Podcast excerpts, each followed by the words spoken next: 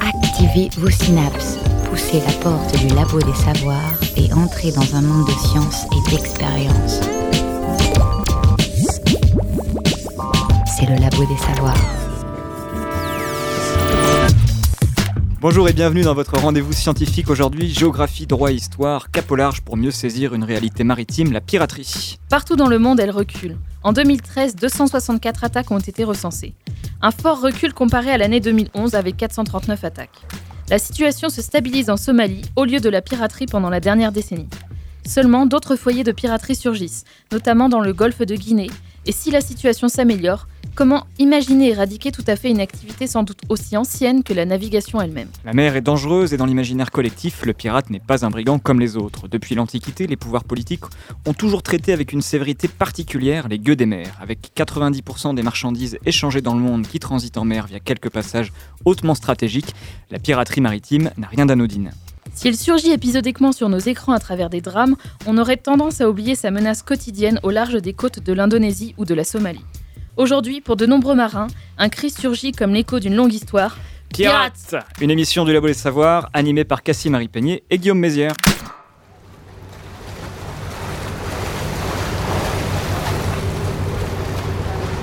Au sommaire de l'émission, quelques éléments de réponse à une question d'importance.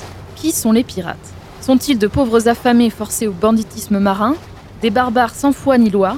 En 2014, comment devient-on pirate? Et nous verrons aussi comment le pirate est devenu ce que les salles de cinéma proposent. Un bonhomme tout de cap et de perroquet, gouailleur et bagarreur, retour sur l'invention d'un mythe. Avec quelques idées reçues à prendre d'assaut. L'histoire de la piraterie ne s'arrête pas aux frontières caribéennes, nous irons chercher les pirates en d'autres lieux et d'autres temps. Avec quelques permanences historiques intéressantes, mais cette émission s'inscrit dans son époque, mettant en lumière la piraterie contemporaine et les défis juridiques qu'elle présente. Nous allons revenir sur le procès du Tanit, procès de trois pirates somaliens dans un tribunal de Rennes, c'était en 2013, un avocat de pirate raconte. Enfin, la piraterie reste un enjeu militaire. Aujourd'hui, les marines nationales luttent contre la piraterie, mais les compagnies privées aussi. Dans cette émission, il y aura des pirates, vous trouverez aussi des corsaires. La science Toutes les sciences au labo des savoirs. À bord de l'émission avec nous, trois chercheurs et trois champs de recherche. Le droit tout d'abord avec vous, Gonelle Protière-Molion. Bonjour. Bonjour. Vous êtes juriste et chercheuse au CDMO, le Centre de droit maritime et océanique à l'Université de Nantes, spécialiste reconnue des questions de piraterie contemporaine, notamment dans leurs aspects juridiques, et vice-présidente également de l'Université de Nantes en charge des relations internationales. Alors Dominique Gorier, vous venez aussi du droit, mais si vous n'y voyez pas d'inconvénient, c'est du côté de l'histoire que vous nous aiderez à comprendre la piraterie aujourd'hui. Mais rien ne sert de séparer ces disciplines. Preuve en est votre domaine de recherche, le droit maritime de la Rome antique. Bonjour Dominique Gorier. Bonjour. Et enfin, notre troisième invité est géographe, François Guiziou, bonjour. Bonjour. Vous travaillez sur une thèse à l'Université de Nantes sur le peuple somali et sa géographie. Du fait de la montée en puissance de la piraterie somalienne, vous vous êtes bien sûr intéressé à ces questions. Vous travaillez aussi avec le ministère de la Défense. Tout à fait. Alors François Guizot, commençons peut-être par une géographie de cette émission. Nous allons parler du transport maritime. On évalue assez mal aujourd'hui l'importance du fret naval dans la mondialisation. C'est peut-être un point de départ, euh, raconter le, cette place de, le, du transport naval aujourd'hui. Le fait est que les ports, les flux maritimes, les lignes ont pris une importance croissante au cours des, derniers siècles. Et depuis l'invention notamment du, conteneur, euh, les années début de son utilisation massive dans les années 70, on évalue à 80-90% le volume en tonnage et pas en valeur, c'est important à préciser, des marchandises qui transitent dans le commerce inter international par voie maritime. Alors on va évidemment parler de la, Somalie dans, dans, cette émission, mais des passages hyper stratégiques, euh, des routes maritimes stratégiques, il y en a beaucoup d'autres et des endroits de piraterie aussi. Euh, on parle beaucoup du détroit de Malacca, du passage de la Sonde, Dominique Gorier, les, les endroits de, piraterie aujourd'hui dans le monde, est-ce qu'on peut les, situer? La Somalie, c'est un endroit qui d'ailleurs devient de moins en moins fréquenté par, par les pirates. Euh, c'est toujours fréquenté, mais euh, pas toujours pour les mêmes raisons, parce que les raisons sont à la fois le brigandage et euh, les raisons religieuses, parce que ça permet d'habiller de manière honorable le brigandage, les raisons religieuses. Mais effectivement, dans d'autres régions, et notamment dans le sud-est asiatique, il y a toujours de très larges zones de piraterie, d'autant que, sortis de la Chine ou du Japon, aucun pays ne dispose d'une flotte et d'une police maritime suffisante pour pouvoir empêcher ces actes de brigandage. Et le détroit de Malacca fait partie de ces régions. Les îles de la Sonde font également partie de cette région. Et puis tout le pourtour des Philippines. Qui sont également dévastées.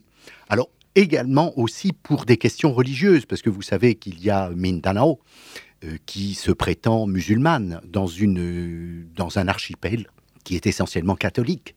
Donc vous avez aussi cet habillage de la religion pour euh, lutter contre, je dirais, les mauvais, les méchants.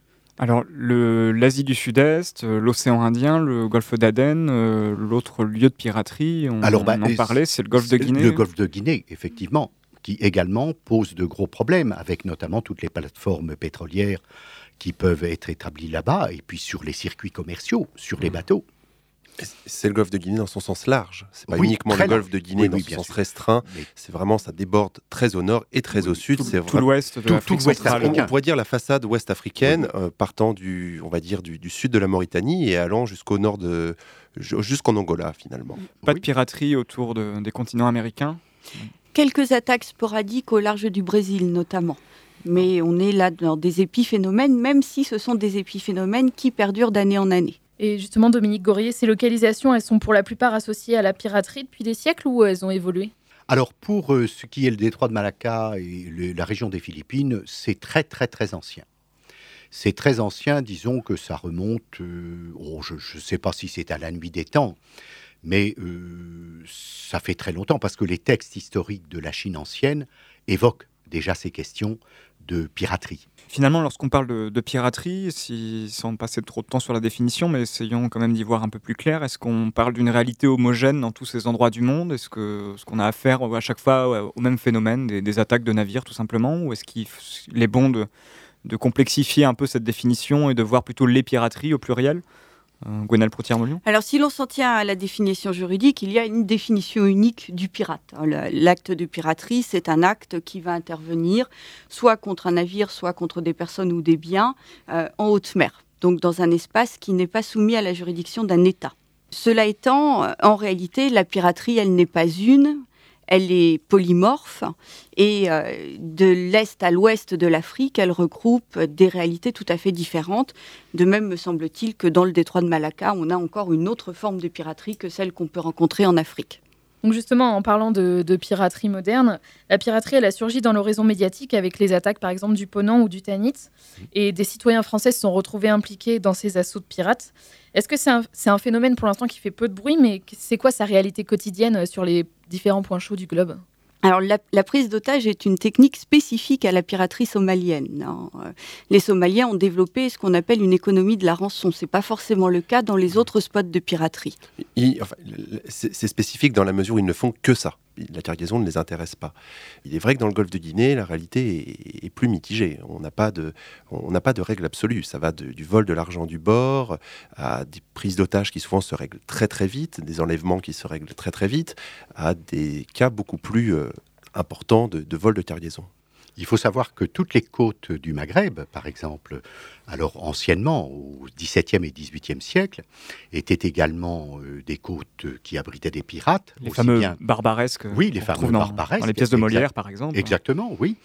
Et que là, c'était l'enlèvement à la fois des cargaisons et les rançons des personnes qui étaient exigées. Pour revenir à la, réalité quotidienne de la piraterie, la, question c'est ce que si on prend on emprunte le passage, le détroit de Malacca, on, est quasiment sûr de trouver des pirates. C'est des, attaques qui arrivent à, à, quelle fréquence? Je sais que c'est assez dur de mesurer ça, mais euh, quand, on parle de points chauds du globe, ils sont, chauds comment ces points? C'est vraiment très probable de trouver des pirates dans certains endroits? C'est très probable, mais tout dépend aussi de la taille des navires, parce que souvent les pirates qui attaquent euh, des navires attaquent des petites embarcations et des embarcations qui euh, appartiennent aux, navigateurs locaux. Et c'est la faute à pas de chance ou ces pirates se ah sont bah, renseignés et sont au courant qu'un tel navire va passer C'est la faute, souvent c'est la faute à pas de chance, oui. Il y a toujours une différence très marquante quand on parle de la piraterie, de la taille des navires. En fait, la, piraterie, d'une certaine manière, euh, faire une géographie de la piraterie, c'est difficile parce que c'est faire une géographie du commerce maritime bah international et du commerce maritime qui n'est pas international. Parce qu'on parle beaucoup. local.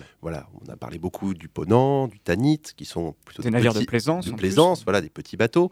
On a parlé beaucoup du Maersk Alabama, le porte-conteneur américain.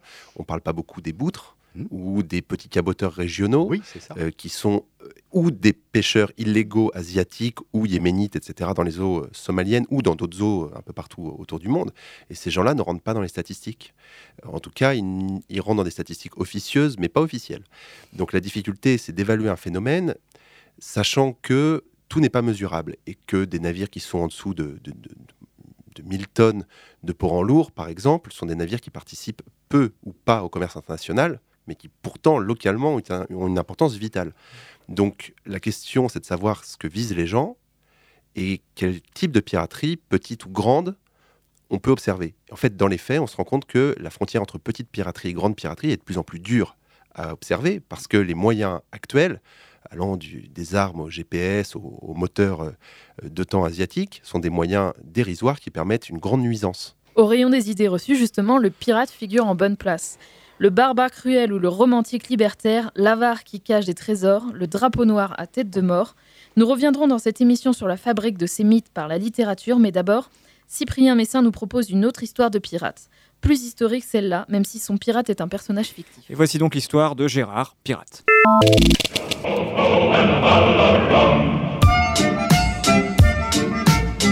Gérard est un pirate.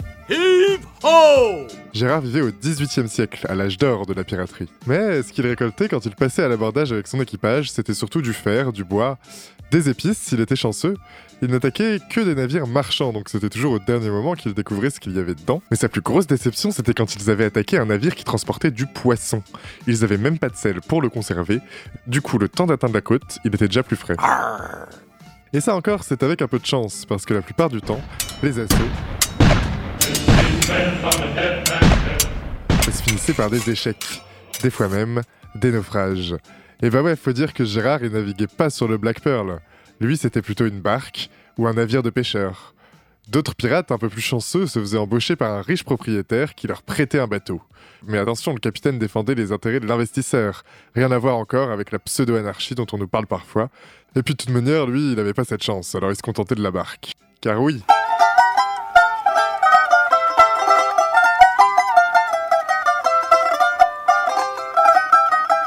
Gérard veut en finir avec le mythe de la piraterie facile, des jolies filles et du gros trésor. Son quotidien à lui était pénible. Sur les navires, les journées étaient longues, on s'ennuyait et l'on avait toujours faim.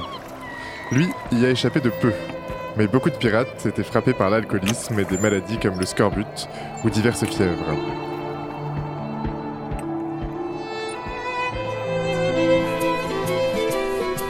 Gérard, c'est un Normand. Du coup, il rôde autour d'Honfleur.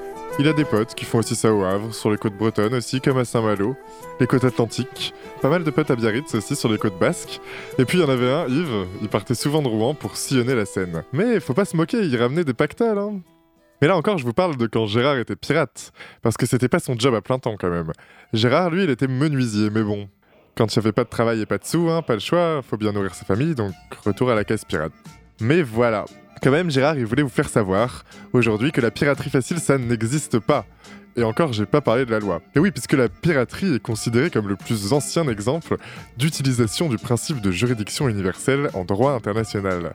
L'obligation de coopérer à la répression de la piraterie fait toujours l'objet, d'ailleurs, de l'article 100 de la Convention des Nations Unies sur le droit de la mer. Alors avec ça, peut-être bien qu'il va quitter le navire, Gérard.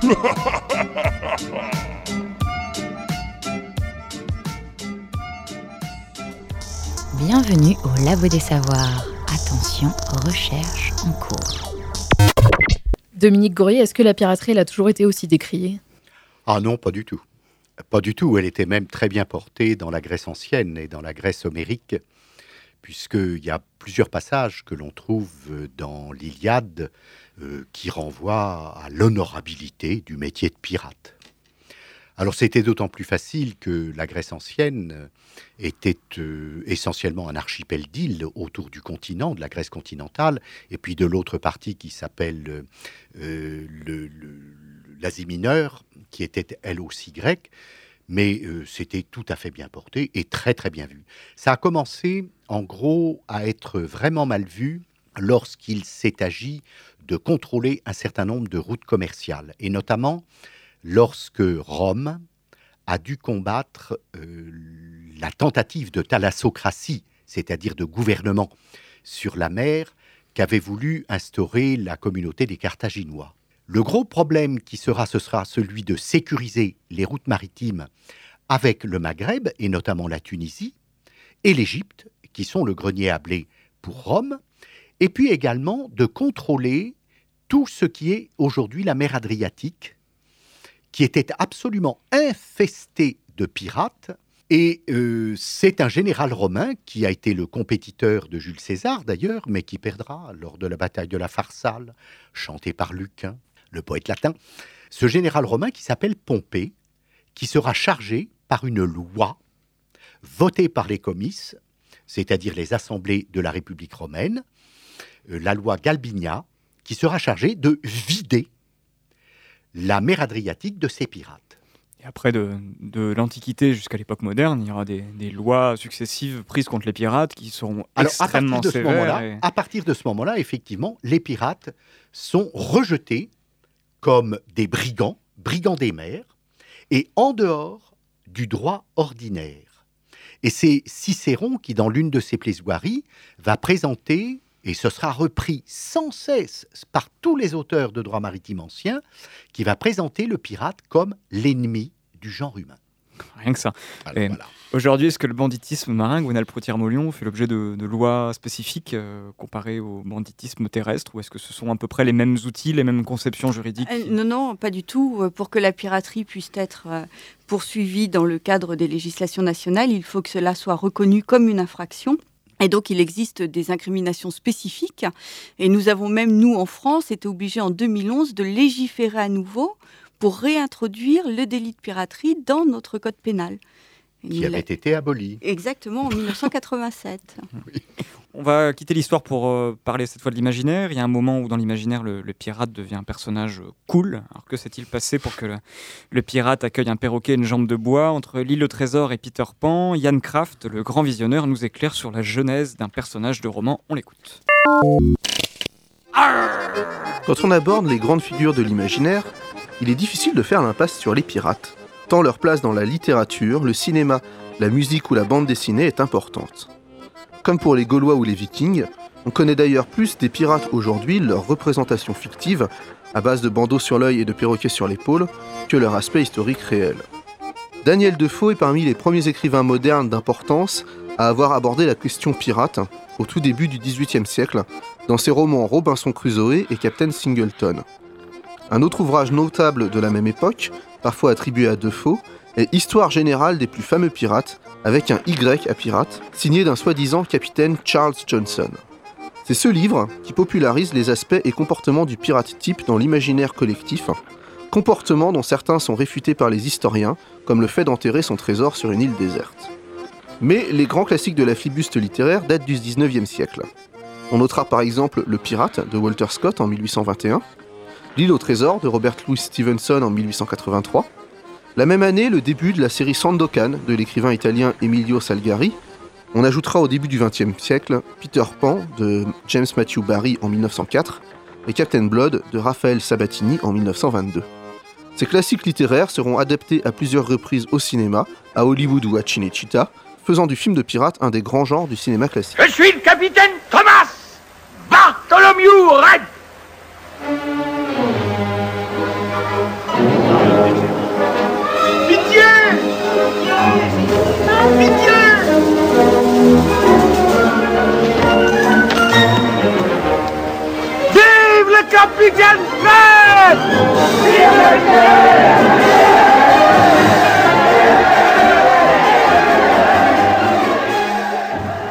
Or, au XIXe siècle, quand débute cette vague de romans de pirates, l'âge d'or de la piraterie caribéenne est révolu, les boucaniers s'étant reconvertis dans le banditisme fluvial dans l'Amérique naissante.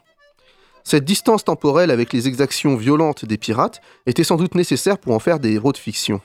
On peut aussi essayer de trouver dans la culture de cette époque des éléments qui expliqueraient cette fascination pour les pirates. Politiquement tout d'abord, le 19e siècle est l'époque à laquelle émergent les idées de la gauche radicale, comme le socialisme ou l'anarchisme. Sans aller jusqu'à faire de la société pirate un modèle de collectivisme, on pourra rappeler que leur cible privilégiée étaient les bateaux qui faisaient le lien entre métropole et colonie, donc des symboles de l'impérialisme, même si ce terme est anachronique. Les pirates étaient aussi à l'origine de la création d'une micro-république autonome à Nassau, ce qui a pu intéresser les anarchistes. En littérature, le 19e, c'est aussi la naissance du romantisme, et il faut bien admettre que le capitaine pirate confronté à l'absolu marin, personnage moralement discutable mais qui a foutrement la classe, est un grand personnage romantique. On doit d'ailleurs à Lord Byron un long poème intitulé Le Corsaire. Byron, qui en plus d'être une des figures de proue du romantisme, a pris politiquement position dans la défense des Ludites ou pour l'indépendance de la Grèce avec l'Empire ottoman. Ce qui fait l'intérêt principal du pirate romanesque, c'est la difficulté morale pour le lecteur à s'identifier totalement au héros. Certains romans de piraterie, comme par exemple L'île au trésor, sont d'ailleurs des romans initiatiques, mais dans lesquels le modèle, l'initiateur, est un personnage discutable. Le savoir qu'il transmet est donc toujours un peu suspect. C'est ce mélange d'attraction et de répulsion envers la marge, l'illégalité, qui fait le pouvoir de séduction des pirates de fiction. Vous tomberez de vous-même dans mes bras, allez-y, vous verrez. Vous en semblez certain. Un simple mot suffit. La curiosité. Vous rêvez d'être libre. Vous rêvez de faire ce que vous voulez parce que vous le voulez. Vous rêvez d'être égoïste et impulsive. Vous voulez savoir ce que ça fait. Un beau jour, vous ne serez plus capable de résister.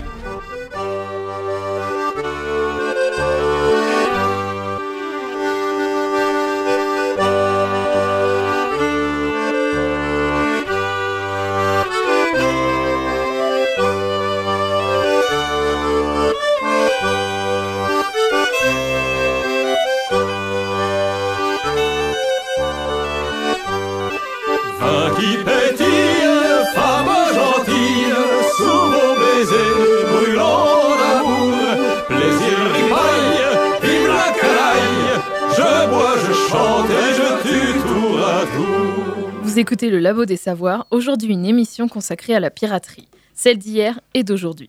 Nous sommes avec trois spécialistes de ces questions et nous croisons les regards disciplinaires entre le droit, l'histoire et la géographie. À l'instant, Yann Kraft nous a montré comment le pirate était devenu au 19e une sorte de héros discutable. Aujourd'hui, euh, comment sont considérés les, authentiques pirates par les populations côtières en Somalie ou en Asie du Sud-Est? Est-ce que ce sont des, métiers valorisés euh, est-ce que ces gens-là sont des héros ou à l'inverse des, bandits extrêmement critiqués, marginaux? François Kiziou je, pense qu'il existe tout un tas de d'attitudes euh, qu'adoptent les autorités, qu'adoptent les, locaux et qu'adoptent plus largement même euh, euh, nous occidentaux au regard de cette activité, de ces activités. Localement, ça apporte de l'argent et quand ça vous permet de travailler, de vivre, finalement, c'est un intrant économique comme un autre. Donc, premièrement, une réponse économique. Euh, la question du droit coutumier, soit, que ce soit en Somalie ou ailleurs, hein, permet de justifier en partie l'activité. Les autorités locales, eh ben, il y a différentes façons de voir les choses. Euh, pour certains, la piraterie est, problématique parce que ça contredit euh, le pouvoir qu'ils sont censés exercer. Néanmoins, cela permet aussi d'avoir des aides internationales pour permettre de lutter ou pour services rendus pour la coopération à la lutte. Et puis, euh, il y a le regard euh, occidental qui est encore une fois décalé parce que très lié aux médias, très lié à la communication, que ce soit des différents ministères des Affaires étrangères, de la défense, des compagnies maritimes, au regard qu'on a sur les pays ou au large des pays desquels se passe cette activité. Hein. le cas somalien, il, est exemplaire. Pourquoi? Parce qu'on pense que c'est un tout est effondré, que c'est un des endroits les, plus terribles du monde. Alors si tout ne va pas bien en Somalie, ça c'est une évidence. Tout ne va pas non plus euh, si mal que ça partout. Et puis, euh, très déformé aussi, ce regard euh, occidental et notre regard, parce que euh, il y a eu des films, il y a eu des séries télévisées et tout un tas de livres type best-sellers qui ont traité la, question. Donc finalement, encore une fois, un regard qui est relatif, je pense que c'est vrai à toutes les époques d'ailleurs, relatif aux intérêts et relatif aussi aux mythes. Voilà, vous l'expliquiez très bien à l'instant. Denis Gorier oui, je suis assez d'accord. Euh, la vue euh, du, pirate par les populations locales et par nous, d'abord, est très différenciée, parce que les intérêts ne sont pas du tout les mêmes. Et que les sociétés locales, je ne suis absolument pas sûr que dès lors qu'elles profitent d'une activité, et c'est clair pour la Somalie notamment, euh, ces autorités locales sont souvent très ambiguës, même si elles profitent largement, en redistribuant d'ailleurs aux leurs, à leurs affidés, euh, l'aide internationale pour lutter contre la piraterie, parce que les réseaux de clientèle sont absolument essentiels dans toutes ces régions. Et on semble euh, s'en offusquer de manière, je dirais, assez hypocrite, parce que je ne suis pas sûr que notre monde politique si civilisé soit lui-même totalement dénué de ces réseaux de clientèle. Est-ce qu'on sait comment cette piraterie est structurée? Est-ce qu'il y a des structures qui se retrouvent euh, à la fois dans les, pourtours côtiers de l'Asie du Sud-Est, en Somalie? Est-ce que ce sont à peu près non, euh, c'est pas les mêmes. Des groupes, d'un, les tailles de ces groupes de pirates? Non, c'est, c'est pas les mêmes parce que dans, dans le Sud-Est asiatique et notamment autour des Philippines ou dans le détroit de Malacca, euh, ce sont la plupart du temps des initiatives euh, locales et personnelles. Alors que dans le golfe de Guinée, ou très élargi comme euh, le géographe l'a dit tout de suite, ou en Somalie, euh, vous avez des financiers par derrière. C'est une question de chaîne de valeur finalement, hein, et la question même, la question de l'intérêt est liée à votre place dans la chaîne de valeur finalement, euh, vous n'avez pas le même intérêt en fonction de votre échelle dans l'activité, ça c'est certain. Et puis, euh, il y a des réseaux plus ou moins étendus qui sont aussi liés aux structures propres des peuples qui, pratiquent nouvellement ou anciennement cette activité. Typiquement, chez, les Somaliens, plutôt les Somalis, le peuple somali, hein, qui est différent de la nationalité somalienne. Euh, chez les Somalis, c'est une société qui fonctionne en réseau, réseau articulé sur des distances euh, très grandes, avec tout un tas de contrats et de contractualisation entre les différents acteurs. Et donc, on n'est pas étonné de voir que certains financeurs sont à l'étranger, que les revenus de la piraterie peuvent passer les frontières pour aller vers le Kenya, pour l'investissement, mais aussi vers le Golfe, mais aussi en Occident, par un système de, financement à grande échelle qui s'appelle les, les et ça demande beaucoup d'argent, la piraterie? C'est rudimentaire comme, euh, De quelles armes disposent les pirates? Là encore, c'est peut-être différent selon les régions. Mmh. Non, tout, tout dépend de la portée de, l'activité. Euh, disons que ça peut commencer avec une, barque à la sortie du port ou même presque dans le port ou un dinghy. Quoi. Un dinghy, c'est ça, dire c'est euh, Un dinghy, c'est euh, une espèce de petit bateau euh, pneumatique avec un petit hmm. moteur et qui permet de, de, fendre, de fendre les mers et d'aller assez loin des côtes. Une, fois que vous êtes à bord, il faut bien avoir conscience que sur l'immense majorité des navires de commerce, même maintenant que les, lois permettant d'embarquer des, hommes armés sont, sont, passées, l'immense majorité des navires de commerce ne disposent pas d'armes à bord, d'équipes armées. Il suffit de foncer, de monter à bord. Voilà, alors foncer, foncer, en tout cas monter à bord, monter à bord de nuit ou de jour, de nuit par exemple, euh, en, en Asie du Sud-Est, deux jours plutôt du côté somalien. Et puis, une fois que vous êtes à bord, euh, que vous ayez une Kalachnikov, une machette ou, peu importe, finalement, la, menace est là et, l'équipage, même s'il se protège, est assez démuni face à des hommes armés. Et donc, les moyens, euh, une Kalachnikov ou un lance-grenade, on voit ça tout le temps. Ce sont des moyens largement suffisants en termes euh, d'armes, mais euh, les moyens pour aller très loin dans l'océan maintenant, alors c'est sûr, c'est pas forcément aisé, mais une, barque en résine, euh, des moteurs très basiques de marque asiatique qu'on peut se procurer très facilement partout dans le monde, et, voilà pour pas cher. des, nourrices pour alimenter ces moteurs, de l'eau en quantité de la nourriture au minimum, et puis vous pouvez couvrir des distances qui sont colossales, en tout cas qui sont océaniques. Est-ce que ces pirates, justement, ils utilisent une méthode particulière? Est-ce qu'il y a un mode opératoire qui revient régulièrement? Encore une fois, non, pas spécialement. Euh, la méthode est adaptée aux objectifs des pirates et à leur habitude à pratiquer certains types d'activités maritimes ou non. Typiquement, euh, on voit chez les pirates somaliens une habitude à aller loin des côtes, à attaquer des navires en pleine mer de jour alors qu'on a plutôt l'image pour la piraterie moderne de pirates qui se faufilent, qui montent discrètement la nuit. À Malacca, c'était le cas dans, de nombreuses affaires, et qui, une fois qu'ils sont arrivés par la ruse euh, et par la surprise, euh, s'emparent de l'argent du bord, etc. Les pirates somaliens, eux, arrivent à toute vitesse sur les skiffs, euh, profitent des navires qui sont lents, bas sur l'eau, montent et, une fois à bord, détournent le navire. Donc, en fait, encore une fois, ça dépend des objectifs, ça dépend euh, réellement de la façon dont ils ont appris l'activité.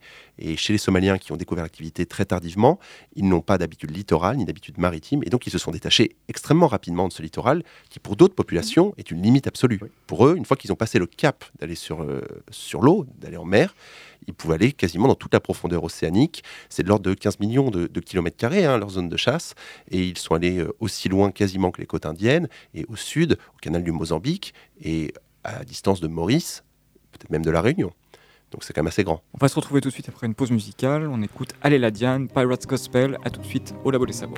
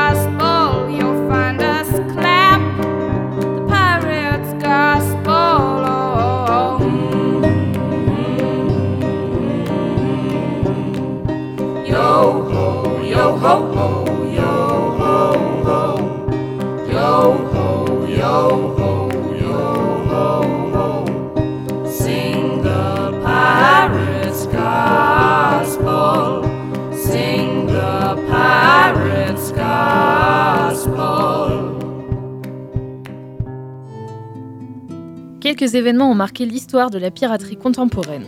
L'attaque du porte-conteneur Maersk Alabama en avril 2009 et la prise d'otage rocambolesque qui s'ensuivit.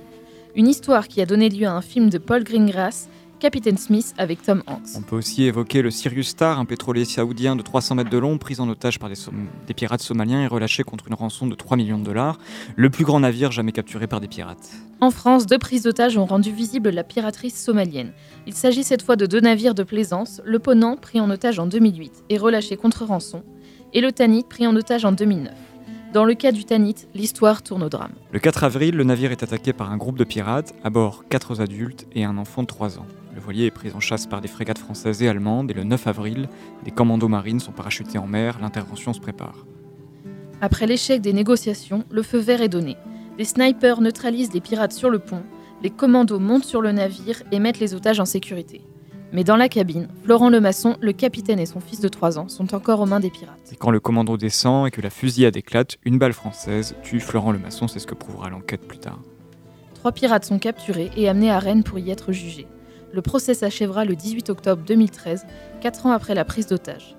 Comme pour le Ponant, l'histoire s'achève par le jugement sur le territoire français de pirates somaliens. Alors comment se déroule un procès en piraterie au XXIe siècle? Qui étaient ces pirates? Nous avons interrogé maître Fabien Lahaye, avocat au barreau d'Arène, défenseur de Mohamed Marmoud, pirate arrêté sur le Tanit. Le premier réflexe que l'on a, c'est de vérifier la règle de compétence en disant mais comment on en arrive à, à extraire des gens des côtes somaliennes pour les faire juger à Rennes. Est-ce que vous pouvez nous parler maintenant de, de votre client euh, Qui était-il Sa situation Voilà, comment vous l'avez rencontré Comment ça s'est passé cette rencontre? La rencontre au départ, elle est, euh, elle est faite dans des dans des conditions un peu particulières qui sont celles de la présentation parce qu'il reste plusieurs jours en mer euh, dans des conditions privatives de liberté avant ensuite arriver à port d'être placé en garde à vue. Donc on a une personne qui a été privée de sa liberté depuis déjà longtemps, qui n'a d'ailleurs même plus ses vêtements d'origine, euh, qui a une blouse qui lui est euh, laissée par les services de l'armée, et puis une personne qui est complètement, complètement perdue, qui ne comprend pas euh, ce qu'elle fait en France. Il faut juste resituer physiquement déjà la personne à quoi elle ressemble lors de son arrivée en France. C'est une personne qui faisait moins de 50 kilos et qui mesurait plus d'un mètre 80. Euh, donc, enfin, c'est des gens qui sont arrivés euh, en France, mais totalement décalés avec notre environnement, qui ne savaient, je crois, pour tous, pour les trois personnes qui ont été euh, déférées à Rennes, qui ne savaient pas même où était la France sur une carte du monde, qui ne comprenaient pas notre langue, qui ne comprenaient pas notre culture, qui étaient effrayés un peu partout. heureusement, les interprètes, qui étaient des personnes d'origine somalienne, participaient un petit peu à les rassurer euh, sur, le, sur ce qui allait se dérouler, mais on, on, était en total décalage avec, avec ces personnes au départ. Comment il en est arrivé euh, à prendre d'assaut le Tanit? Il a une histoire, il a une histoire dans la piraterie, somme toute, qui est assez classique euh, pour les Somaliens.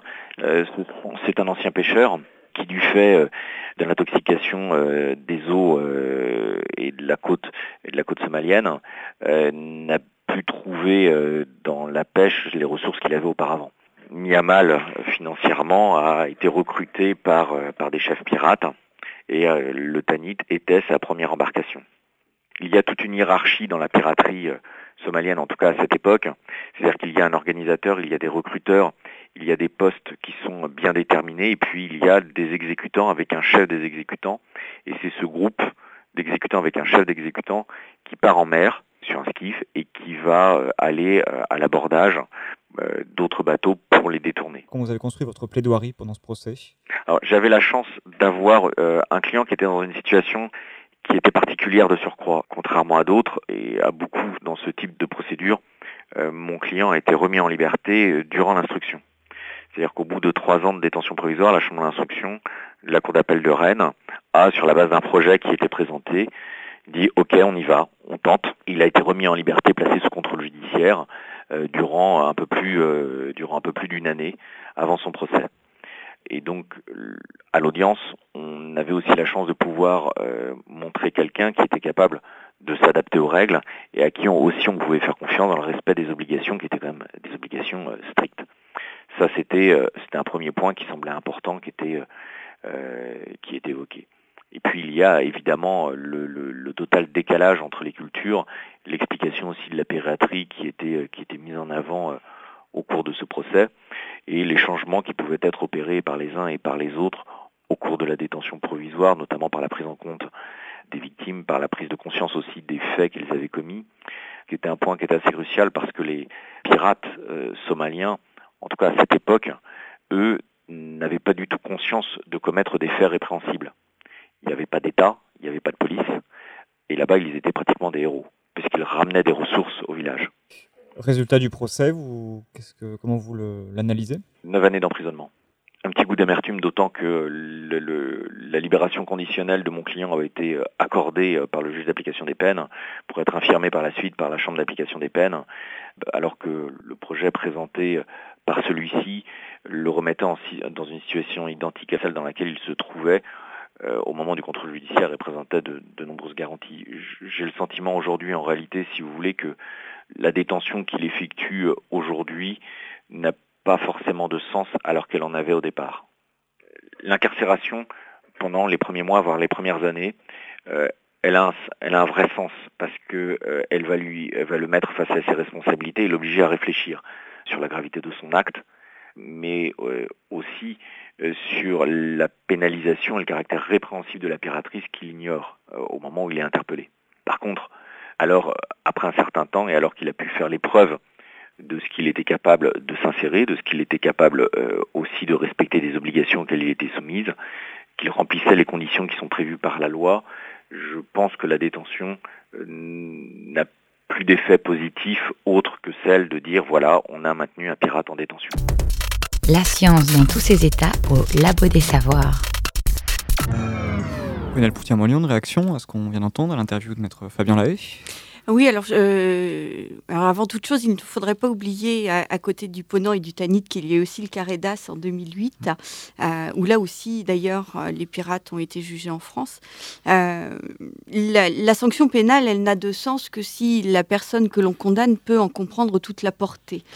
Et dans le cas des pirates somaliens qui sont transférés en France pour y être jugés, le choc culturel est tellement grand qu'il n'est pas du tout certain qu'il soit à même de comprendre la portée de la sanction. Effectivement, les différents cas de figure ont montré que le décalage était tel que euh, ces Somaliens étaient totalement perdus. Ils ne maîtrisent pas la langue, ils ne maîtrisent pas euh, notre droit pénal, ils ne maîtrisent pas les mécanismes basiques d'un procès et de leur défense, à tel point que euh, si l'on va au bout du raisonnement, on peut même penser que ramener les pirates en France pour les juger ne respecte pas totalement leurs droits fondamentaux, puisque même si ce sont eux qui sont à l'origine de l'infraction, il n'empêche qu'on leur doit exactement les garanties de justice qu'à toute autre euh, personne incriminée. Euh, Marmen le, pirate dont parlait, que défendait Maître Fabien Lahaye, est aujourd'hui demandeur d'asile. Je pense que les autres pirates jugés en France sont tous demandeurs d'asile aujourd'hui.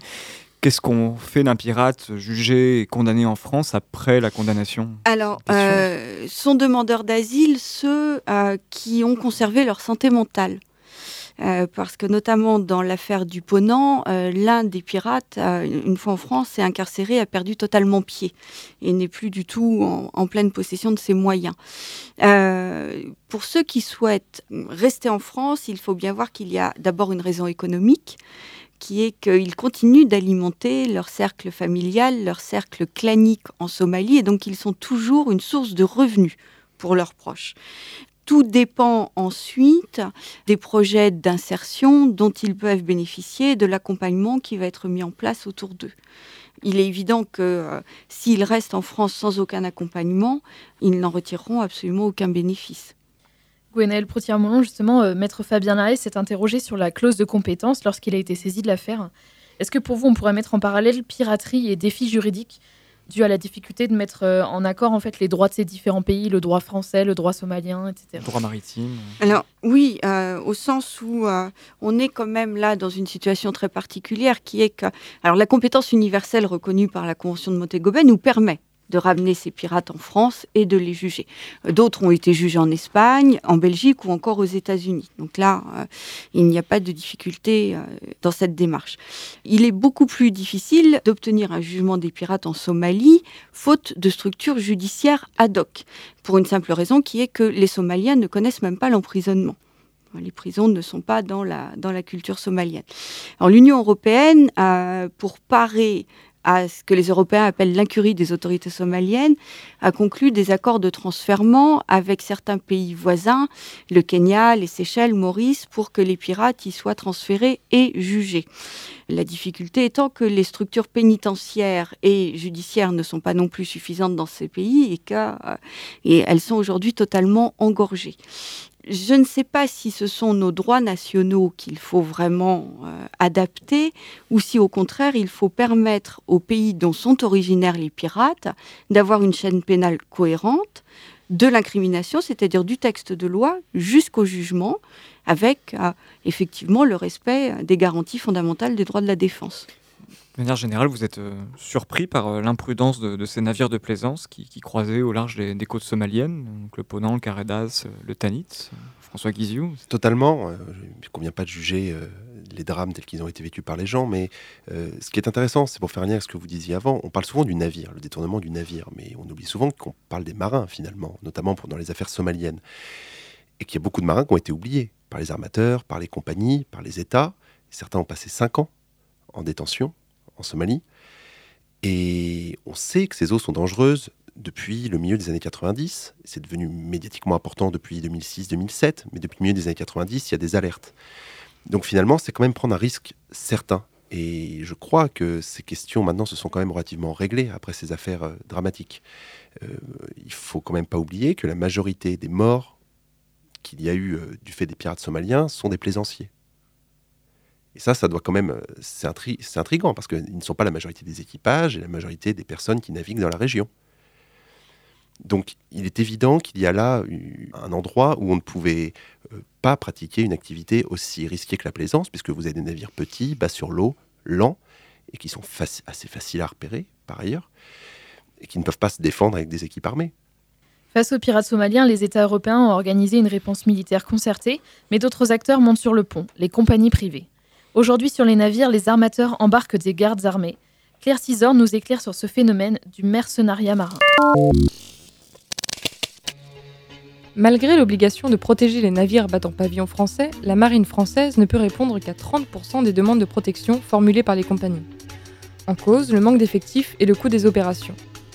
Face à ce problème, la France a décidé, en juillet 2014, d'autoriser le recrutement par les armateurs français de gardes armés privés pour protéger et défendre leurs navires. Ces gardes armés, qui sont-ils? Anciens militaires pour la plupart, leurs services de protection sont proposés par des sociétés paramilitaires privées. Une petite visite sur le site internet de l'une d'entre elles, la société Academy, nous informe qu'elle propose aussi des cours de tir, de protection, mais aussi de course-poursuite. La société Galice Security, quant à elle, propose des stages dits de mise en situation pour civils, avec au programme la reconstitution complète d'une prise d'otage avec kidnapping des participants d'autres sociétés proposeraient des services de négociation pour la libération d'otages. Alors pour un armateur, la journée de protection se chiffre à environ 5000 dollars. Un tarif assez élevé, mais que certains acceptent volontiers à l'idée de perdre bien plus en croisant la route de pirates.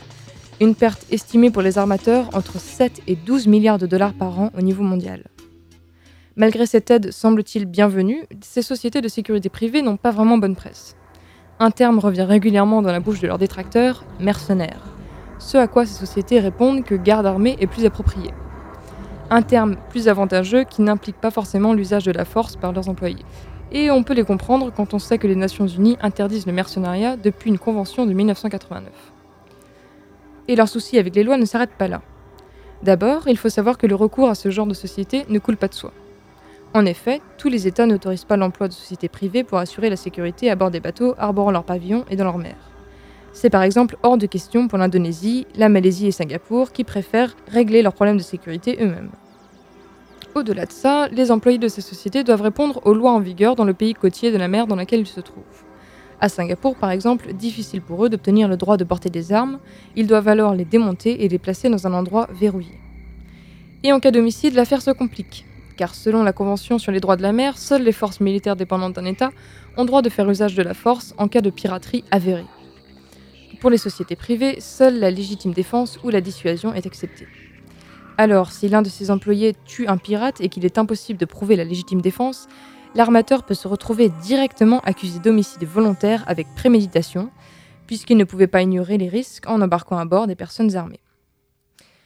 Interviewé par le magazine Maritime Service, Stéphane Papillon, consultant en sécurité pour la société Galice Security et ancien commando marine, nous apprend que pour se prémunir de ce genre d'accusation, sa société garde une trace vidéo de toute leur mission. Il révèle également le panel d'armes choisies pour les missions, de la longue à la courte portée, n'oubliant pas la Kalachnikov dernière version, un type d'arme qu'il affectionne pour leur confort d'utilisation et leur précision. Finalement, ces sociétés sont-elles réellement efficaces? Eh bien, il semblerait que oui.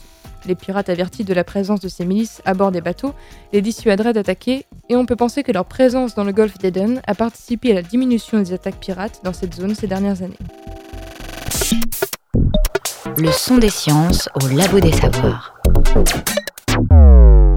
Que pensez-vous de cette euh, montée en puissance de la, la protection privée des navires hein Gwenelle Alors, moi, personnellement, je trouve que c'est très, c'est très critiquable. Euh, euh, ça soulève un certain nombre de questions juridiques euh, assez importantes.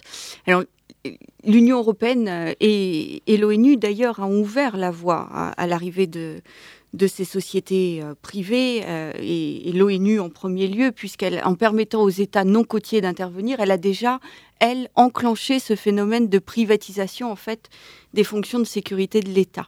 Donc le recours à des gardes privés n'est que l'aboutissement de ce processus, et ce sont des discussions qu'on avait déjà d'ailleurs au moment du génocide rwandais, où on se demandait si des milices privées ne seraient pas une solution pour pacifier euh, ces conflits euh, sur le territoire africain. Vous le dites très bien dans, dans, le reportage précédent, cela soulève un certain nombre de questions en termes de responsabilité. Euh, si l'un de ces gardes privés tire sur un, pirate euh, et que l'on ne parvient pas à prouver la légitime défense, que va-t-il se passer? Qui va être responsable? Est-ce que l'on va pouvoir mettre en cause la responsabilité du commandant de bord?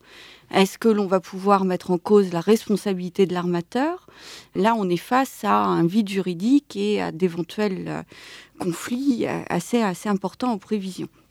Alors, cela étant, euh, la France a autorisé le recours à ces gardes privés en juin dernier, le 19 juin très exactement. Les décrets de l'application de la loi viennent de sortir tout dernièrement, là le 28 novembre.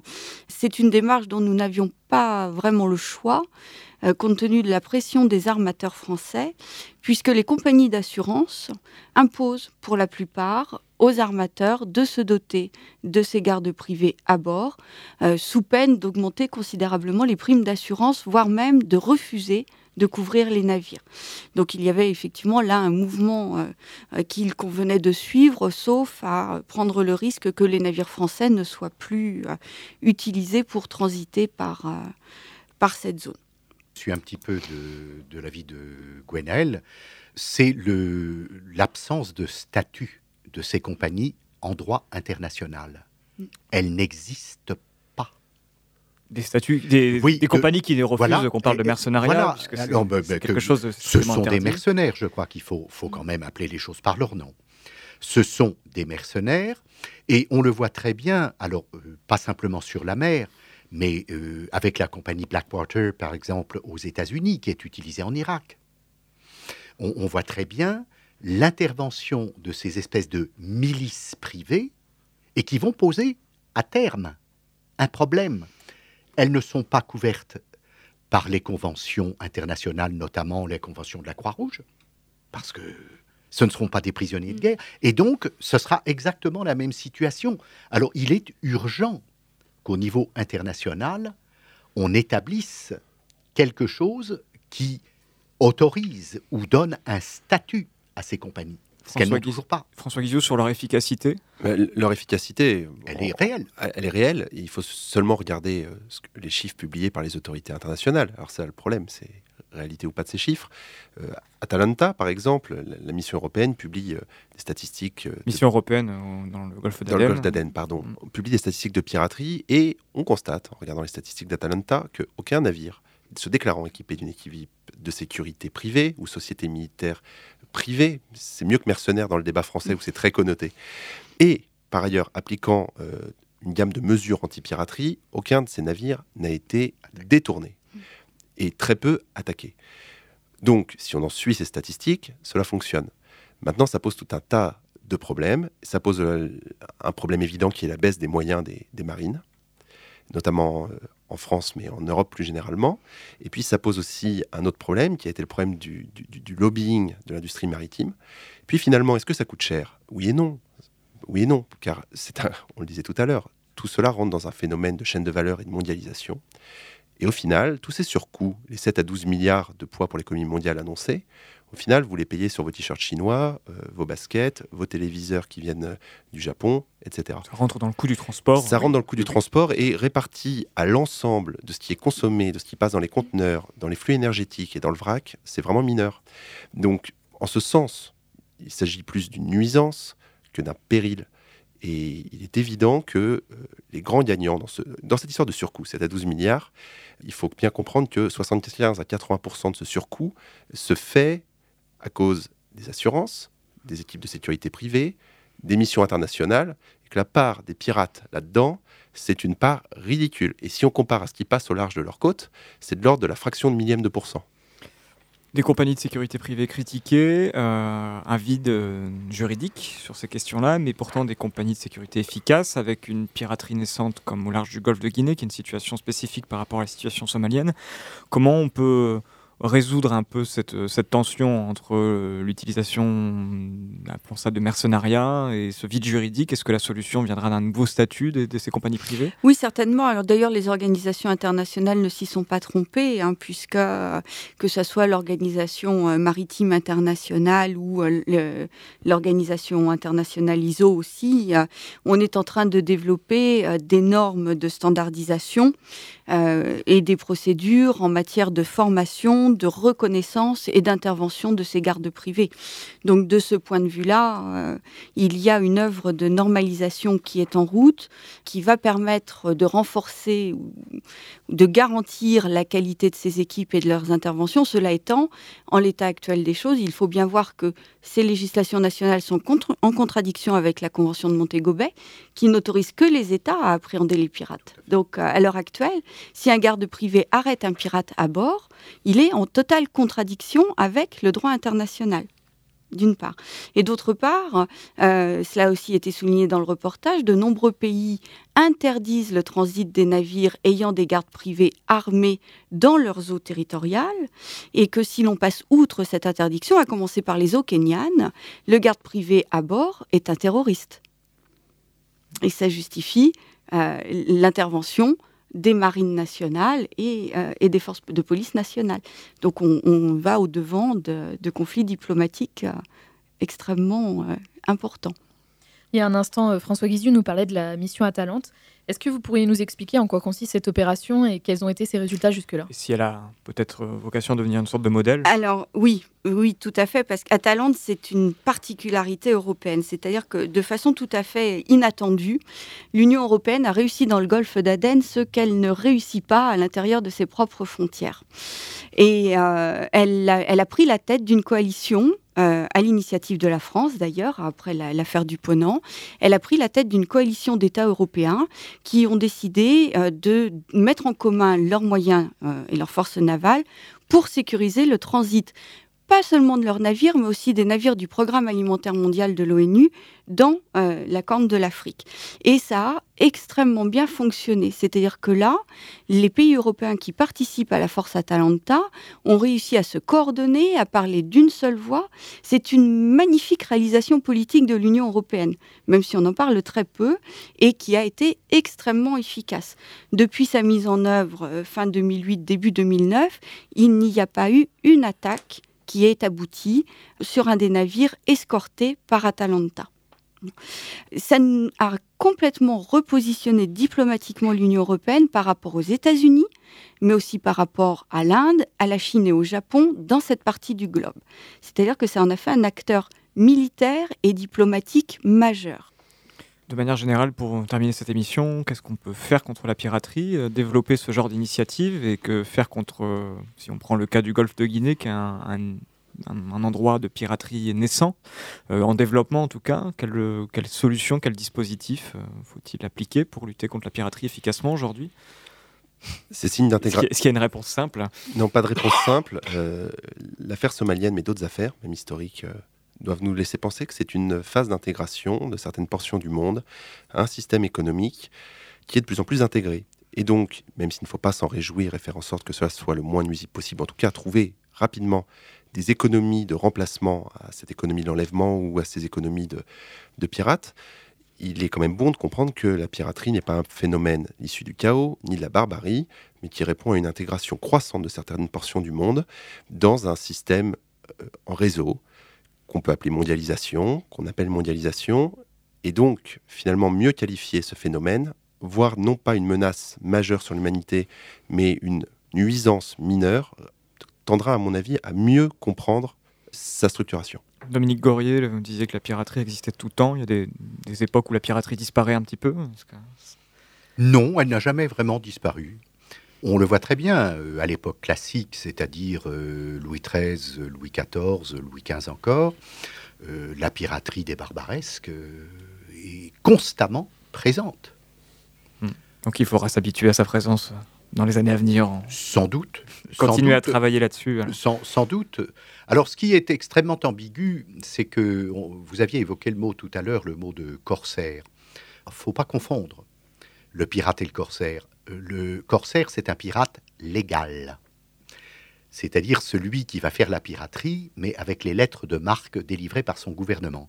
Et ça, ça a été interdit avec le traité de Paris de 1856. Normalement, plus personne, plus aucun État ne doit délivrer des lettres de marque. Seul un État a refusé de signer le traité de Paris. Et il l'a toujours refusé, les États-Unis. Alors le prétexte d'alors... Il y a une petite allergie à l'idée des juridictions internationales euh, du côté oui, américain. Sans doute, mais déjà qu'ils ont un rapport extrêmement ambigu avec le droit, euh, comme l'ont montré les dernières affaires, c'est un petit peu gênant. Mais pour en revenir euh, aux États-Unis, ils ont refusé, et à l'époque, ils n'avaient peut-être pas totalement tort, en disant, mais nous n'avons pas de marine militaire constituée, celle-ci effectivement n'apparaîtra qu'après la guerre de sécession. Mais depuis, ils ont une marine constituée. Et pourtant, ils n'ont jamais ratifié le traité de Paris. Comment se fait-ce? Là encore, la piraterie est affaire de, de, juristes. Alors, en tout cas, merci à tous les trois, Gwenel Proutier-Volion, François Guizio, Dominique Gorier, d'être venus nous parler des pirates. Merci. C'était Pirate, une émission du Labo des Savoirs animée par Guillaume Mézières et Cassie-Marie Peigné, et avec la participation de Yann Kraft, Cyprien Messin et Claire Cisorne. Retrouvez l'émission sur labodessavoirs.fr, prochain épisode la semaine prochaine. À la semaine prochaine.